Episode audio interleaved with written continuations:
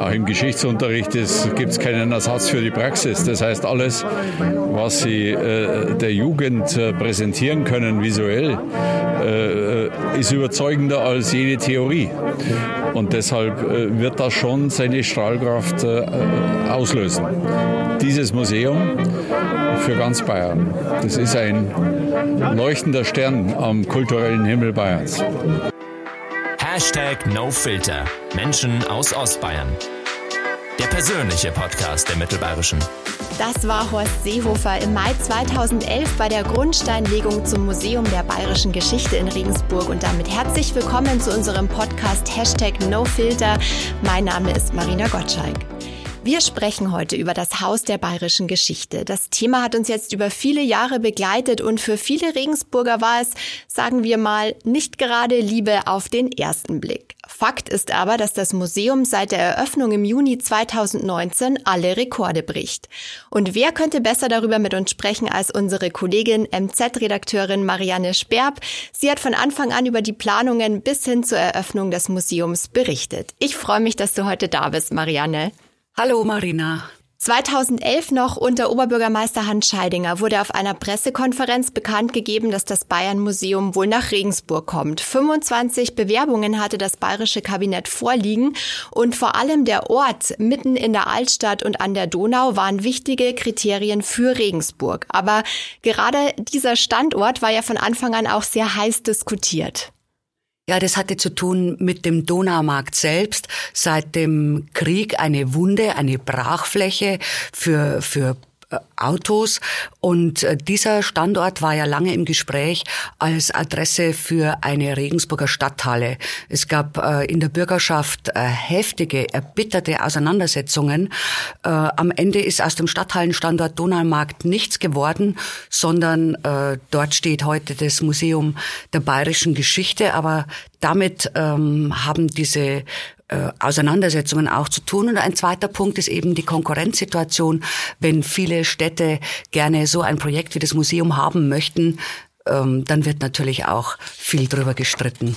Eine ganz große Rolle in der Diskussion ums Museum hat natürlich auch von Anfang an die Optik äh, gespielt. Wie soll das Museum einmal aussehen an so einem prominenten Platz in der Altstadt? Die Architekten, kann man aber sagen, haben sich förmlich darum gerissen, Entwürfe zu liefern, oder? Es hatten äh, an die 400 Büros Interesse signalisiert und die Ausschreibungsunterlagen angefordert. Am Ende waren es Entwürfe aus mehr als 250, ich glaube 254 Büros, die eingegangen sind. Und die Jury hatte dann äh, eine Fläche von äh, rund einem Kilometer abzuschreiten, laufen, ein Kilometer laufende, laufende Meter an Plänen abzuschreiten.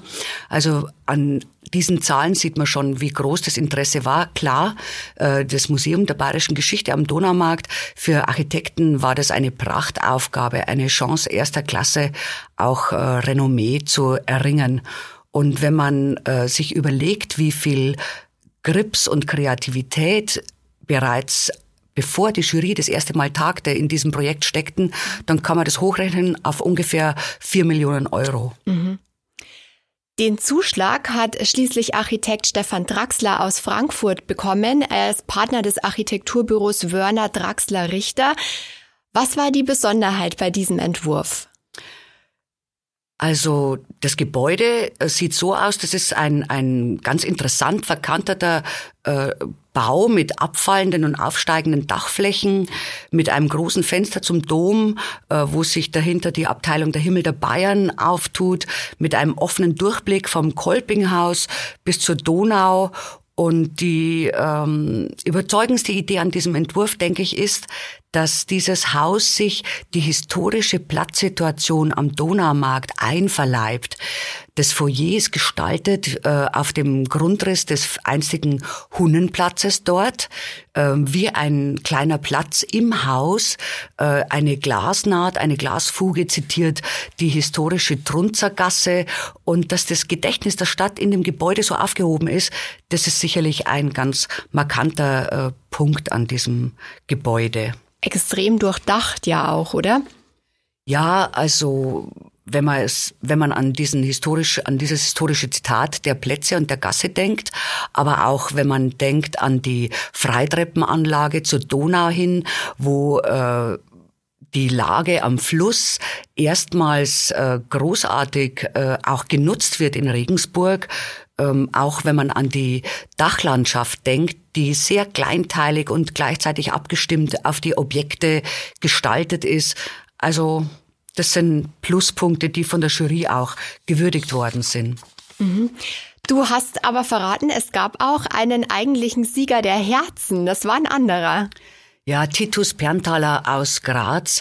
Ähm, er hatte eine, eine Art äh, kühne Sprungschanze mit Haarnadelkurve entworfen. Äh, bei, in seinem Entwurf hat sich zum Dom hin ein großes Fenster geöffnet. Ähm, ein Clou war die Fassade eine, eine matt schimmernde, helle Haut aus perforiertem Metall äh, mit den Gesichtern von Menschen aus Bayern. Auswechselbare Porträts, die der Heimat ein Gesicht geben, sozusagen, als Gegenpol äh, zu den Unerreichbaren der Valhalla eben die, die Menschen äh, von heute. Ein sehr interessanter Entwurf. Und der Tenor der Einträge im Gästebuch ähm, bei der Ausstellung der Entwürfe damals war auch recht eindeutig ein großer Wurf, visionär. Schade, dass der Mut fehlt, dem zweiten Preis zum Sieger zu machen. So ähnlich waren die Einträge damals. Wie wurde da letztendlich entschieden? Weil wenn wir über Sieger der Herzen sprechen, also das war eine Jury, die letztendlich ähm, entschieden hat. Ja, es war ein internationaler Wettbewerb, eine große, prominent besetzte Jury. Und ähm, die Jury ist auch sehr äh, detailliert eingegangen auf den Sieger der Herzen, Titus Perntaler ein starkes Statement mit Zeichenhaftigkeit, hieß es, äh, transparent, offen, zukunftsorientiert. Äh, so wurde der Entwurf äh, bewertet. Aber es waren dann eben auch Schwächen formuliert. Manches wirkte wenig flexibel und überproportioniert. Und Architektur der 90er sagte damals zum Beispiel der Juryvorsitzende der Maya Skopin, ähm, eine Gefahr, äh, die formuliert wurde, der Perntaler Bau könnte zu rasch altern. Mhm. Er könnte in seiner Güte und in seiner Gültigkeit der erstklassigen Regensburger Substanz, an der sich jedes neue Gebäude ja messen muss, nicht standhalten. Ah ja. Die Diskussion um den Entwurf ist ja lange nicht abgerissen. Wir haben auch ganz viel darüber berichtet. Es gab Aussagen wie, das Parkhaus verschandelt die Silhouette, das braucht keiner oder auch hässlicher Klotz. Auf genau diese Kritik haben wir den Architekten Stefan Draxler bei unserer Gala Menschen, die bewegen 2018 auch persönlich angesprochen. Und wir hören jetzt mal kurz in seine Antwort rein. Ja, klar trifft er das. Das finde ich doof. Ja. Ich finde das Sie natürlich haben ganz doof. cool dass, reagiert das, eigentlich. Naja, was heißt cool? Das, äh, nein, das ist nicht cool. Das mhm. geht einen schon an und das, natürlich möchte man, dass die Menschen, äh, man baut hier für die Menschen, man plant hier für die Menschen, nicht für den Architekten, um Gottes Willen. Man plant mhm. für die Stadt. Ich, ich mag diese Stadt sehr. Das Wort Liebe ist ein bisschen verbraucht, aber ich, ich finde diese Stadt toll und ähm, wir haben versucht, aus den, aus den Genen der Stadt etwas zu machen und ich hoffe, dass es äh, verstanden werden wird und dass wir uns vielleicht irgendwann in dem großen Saal, den Donausaal, der auch tausend äh, Menschen fasst, vielleicht zu so einer Veranstaltung treffen. Nein, natürlich trifft mich das. Sehr ehrliche Worte waren das vom Architekten, wie ich finde. Er sagt, dass ihn das schon sehr getroffen hat. Ähm, jetzt haben wir uns ja mittlerweile an den Anblick gewöhnt, würde ich mal sagen. Ähm, Marianne, wie gefällt dir denn ganz persönlich die Optik? Ja, ich denke fast, man kann diese Wertung nicht nur auf die Optik verkürzen. Wenn man dieses Projekt anschaut, dann komme ich zu dem Schluss, dass es aus vielen Seiten betrachtet äh, ein richtiges und gutes Projekt war. Aus der Nahsicht äh, geht es natürlich um den äh, um Besucherresonanz, um äh, Prominenz, um Renommee, auch um Anziehungskraft der Stadt. Und ähm, an der Donau ist jetzt ein endlich ein markantes Stück zeitgenössischer Baukunst entstanden, der geradezu hineinkomponiert ist in die Altstadt, meiner Meinung nach. Ich kann die Kritik, die so radikal geäußert wird, da auch nicht äh, nachvollziehen. Aus der Draufsicht eben äh, bekommt jetzt Bayern am richtigen Ort dieses Museum, das seine jüngere Geschichte dokumentiert. Ähm, auch aus, äh, vom Standort her gedacht, mit 2000 Jahren hochkarätiger Geschichte äh, ankert Regensburg in einer historischen Tiefe, die ideal die Inhalte von diesem Haus spiegelt und dann auch noch die Sicht von unten, weil hier wird ja Geschichte Geschichte erzählt aus der Sicht des kleinen Mannes, des Normalbürgers. Also mhm. wenn ich versuche, aus verschiedenen Seiten dieses Projekt anzuschauen, komme ich zu einem ähm, zu einer ganz großen Überzeugung mhm. für dieses Projekt. Zu dem stimmigen Gesamtbild am Ende sozusagen. Efi Reiter begrüßt in unserem Podcast Hörsport regelmäßig Sportler aus der Region und entdeckt ihre einzigartigen Geschichten. Dieses und viele weitere Podcast-Angebote finden Sie auf mittelbayerische.de slash podcast. Ähm, lass uns mal noch über die Bauzeit sprechen. In zehn Jahren war es fertig. Man spricht da auch wieder von einer Rekordzeit. Und es ist ja sogar noch ein großes Unglück dazwischen gekommen, das den Bau enorm verzögert hat. Ja, äh, von Rekordzeit sprechen wir deshalb auch. Ähm, man muss bedenken, am Anfang gab es die Idee und die Regierungserklärung von Ministerpräsident Thorst Seehofer. Es gab keine Sammlung, noch keinen Ort, kein Gebäude das alles zusammen betrachtet, ging es dann, ging die Realisierung dann wirklich sehr schnell.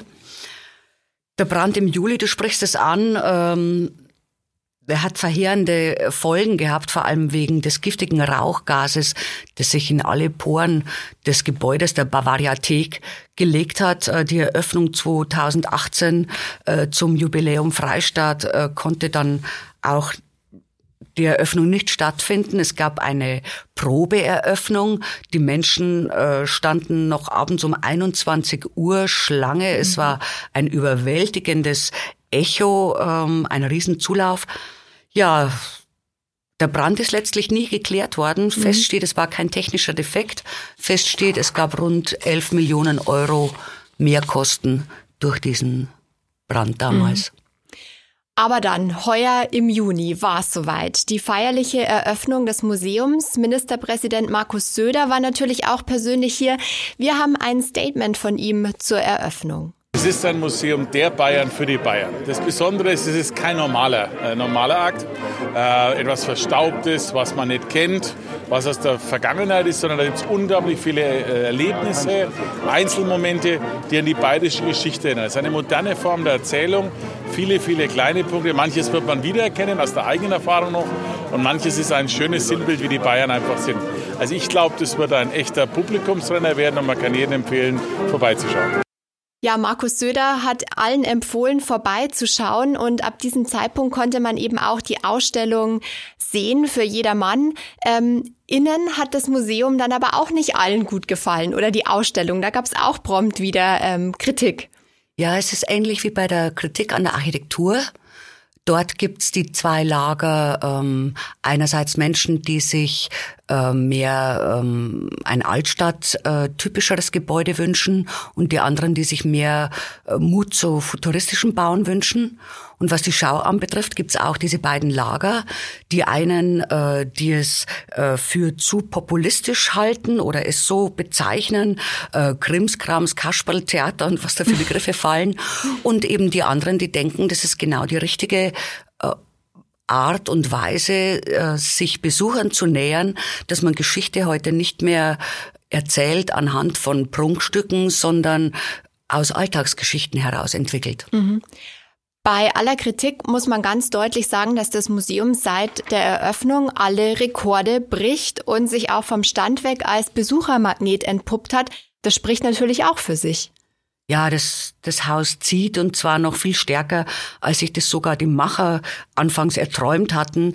Äh, Besuchernummer 150.000 war nach 23 Tagen Öffnungszeit äh, bereits im Haus. Das ist schon spektakulär. Das Museum hat sich vom Stand weg zu Regensburgs attraktivster Sehenswürdigkeit entwickelt. Inzwischen sind es äh, mehr als 300.000 Besucher. Mhm. Es wird immer wieder darüber gesprochen, dass beim Streifzug durch die bayerische Geschichte eine ordentliche Portion Selbstironie und Augenzwinkern mit dabei ist. Inwiefern würdest du sagen? Ja, das beginnt eigentlich schon bei dem Rundpanorama im Foyer, das kostenlos äh, zu sehen ist. Ein 20-minütiges Rundpanorama vom Kabarettisten Christoph Süß, mhm. das äh, völlig durchgeknallt und balla äh, ist mit großem Humor und Selbstironie. Andererseits aber historisch äh, in jeder Ansicht bis auf den letzten Stein perfekt und authentisch die Zeit äh, von Bayern bis zum Jahr 1800 erzählt. Es ist ein Beispiel für die selbstironische Herangehensweise, aber auch oben im Museum. Äh, ich denke an die Mondrakete von Karl Valentin, die dort ist, oder auch an den Rummel um den Märchenkönig, der da auch augenzwinkernd dargestellt wird. Also an Humor fehlt diesem Haus nicht. Das ist doch auch mal schön. Bei den Schlossfestspielen in diesem Jahr hatten wir den Museumsdirektor Dr. Richard Leubel zu Gast. Auf die Frage unserer Kollegin Efi Reiter, wie viel Regensburg eigentlich im Museum steckt, hat er Folgendes geantwortet. Allein wenn es an die Schau von Christoph Süß äh, denken, was vorher geschah. Übrigens, das ist was, da kann man jetzt äh, das Museum mögen oder nicht und kann ihm gefallen oder nicht. Aber das ist ein Pflichtprogramm für Regensburger, weil das ist äh, absolute Superschau. Die wird, äh, sage ich jetzt voraus, in 15 Jahren noch laufen und die mhm. führt ja wunderbar ein in Regensburg. Äh, wir haben ja viele Stücke ja oben im Museum. Wir sind ja stark unterstützt von den Regensburger Kollegen vom Historischen Museum.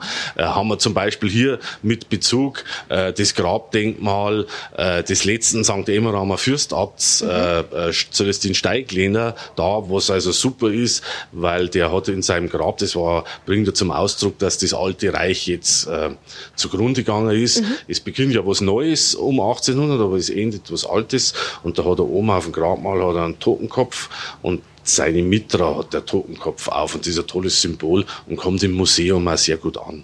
Also ich denke, man kann festhalten, ein Pflichtprogramm für alle Regensburger ist das Museum der bayerischen Geschichte definitiv. Und ein Highlight ist ja auch die Bayerische Landesausstellung. Die läuft noch bis März 2020. Du warst natürlich schon drinnen, Marianne. Wie ist die Ausstellung? Wie gefällt sie dir? Ich war zuerst sehr überrascht, dass auf 1000 Quadratmetern in dem großen Saal im Erdgeschoss eine Landesausstellung ähm, so gut äh, unterzubringen ist. Ich war ganz verblüfft.